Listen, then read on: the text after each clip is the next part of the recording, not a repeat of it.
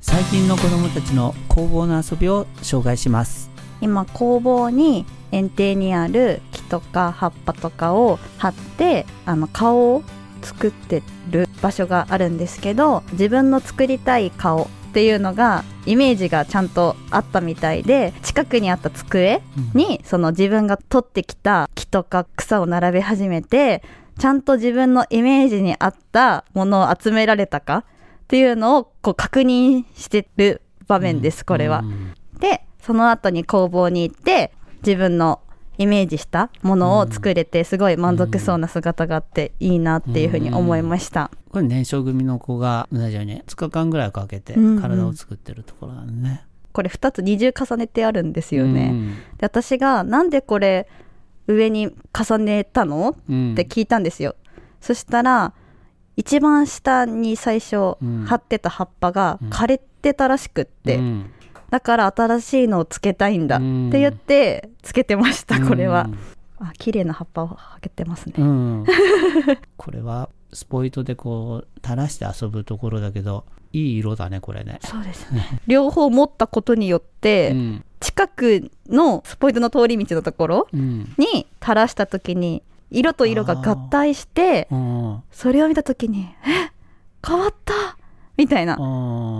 のに気づいて、うん、もうそれからはその変わったことが楽しい。って遊んでました。は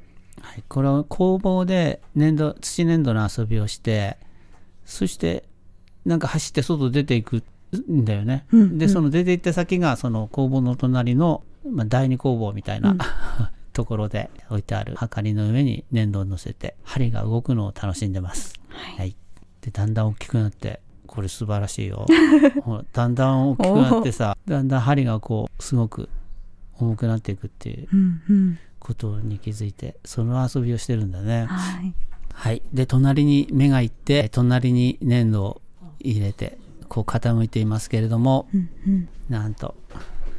バランスが取れています。でこれは右側は粘土なんだけど左側は石が入っている、うん、調整したんだろうね、はあ、すごいね。いいですね。ね。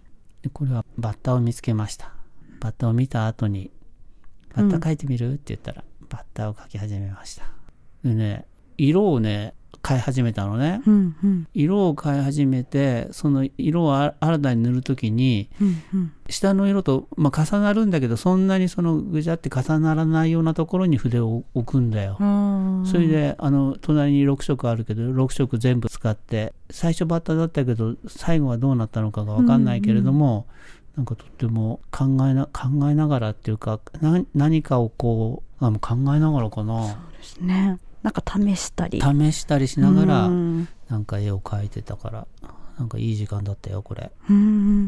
これはさっき写真で紹介があったんですけど、うん、その後日の話です、ねうん、えっと、これ年少寺さんなんですけど、うん、最初は土粘土で遊んでたんですけど、ふと思い出したかのように測りに行こう。で私を誘って一緒に見に行ってる場面です、この時は本当にちょっとずつ粘土を付け加えて丸くして乗せるっていうのを繰り返しやってたんですけど、もう本当にちょっとずつ動いてるっていうのが、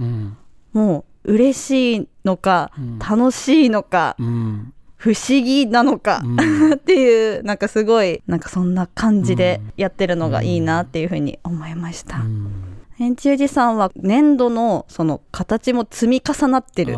感じがなんかまあアートっぽくもあり、うん、なんかこう本当に測る、うん、なんか研究してる 人みたいな感じで見えて、なんかすごいなって思ったんですけど、このぐらいの高さになったらこれぐらい針が動くんじゃないかとか予測しながらやってるのはすごいなっていうふうに思いました。ね。うんまあ、土粘土って、うん、あの最初こう切ってこう渡してるんですけど、うん、これは多分この年中寺さんがもらった土粘土の全てだったんですよね。うんうん、その全部を持ってきて置いて、うん、針がグワンと動いて、でわあ重たいっていう実感をした後に、この天秤に乗せてみてました。で多分重たい石を選んでたと思うんですけど、うん、3つほど選んで、うん、その反対側のところに置いたんですけど、うん、びくとも動かなくって、この粘土が。だから余計この重さ土粘土の重さを感じた、みたいで、私にもこれを持ってごらんって言って、私が思って。そしたら重たいでしょ。うでもうそのその言葉も重たかったんですけど、うん、重たいでしょうって言っててなん。かいいなって思いました、はい。なんかねいろんな環境があって、うん、そこで子供たちがいろんなことをしている様子が、うんうん、日常なんだけどねこれね、うんうんうん、その中にいろんなことがあって見落としちゃいけない気がするよこれ。それは無理だな。なんかあの気づいてることだけじゃないと思うけれども、なんか子供たちの中にいろんなことがあって、うん、えー、こういう中でいろいろ気づいて、なんか簡単に学んでますとかやだけで済まない気がするね。うん、でもなんか最近、うん、その、まあ、物いっぱいあるじゃないですか。でまあ、前は、まあ、ここで言うと、粘土遊びは粘土があってその近くのもので遊んでた。って感じだったんですけど、まあここでははかりが登場したり天秤が登場したりであってなんか泥団子をそのはかりに乗せて遊んでる子は見かけてたんですよね。でもこれでこう土粘土で遊んだ後にその土の重さをはかりに行こうとか、うん、なんか測りを測った後に天秤に乗せてみようとか、うん、なんかこうどんどん道具がやる道具が増える、うん、増えてって、そこでこう最初はそのやり方が分かんなくても何かを感じて、それがどんどんやっていくうちにあこういうことなんだとかなんか学ぶそうだね、そうなんかきっかけ作り？これなんだろうとか、やってみたいとか、そういうきっかけをたくさんなんて言ったらいいんですかね。子供が気づいてるじゃないですか、ね、全然先生が言ってるわけじゃないじゃないですか。測ってみようなんても言ってないし、でもそれを知ってる子が、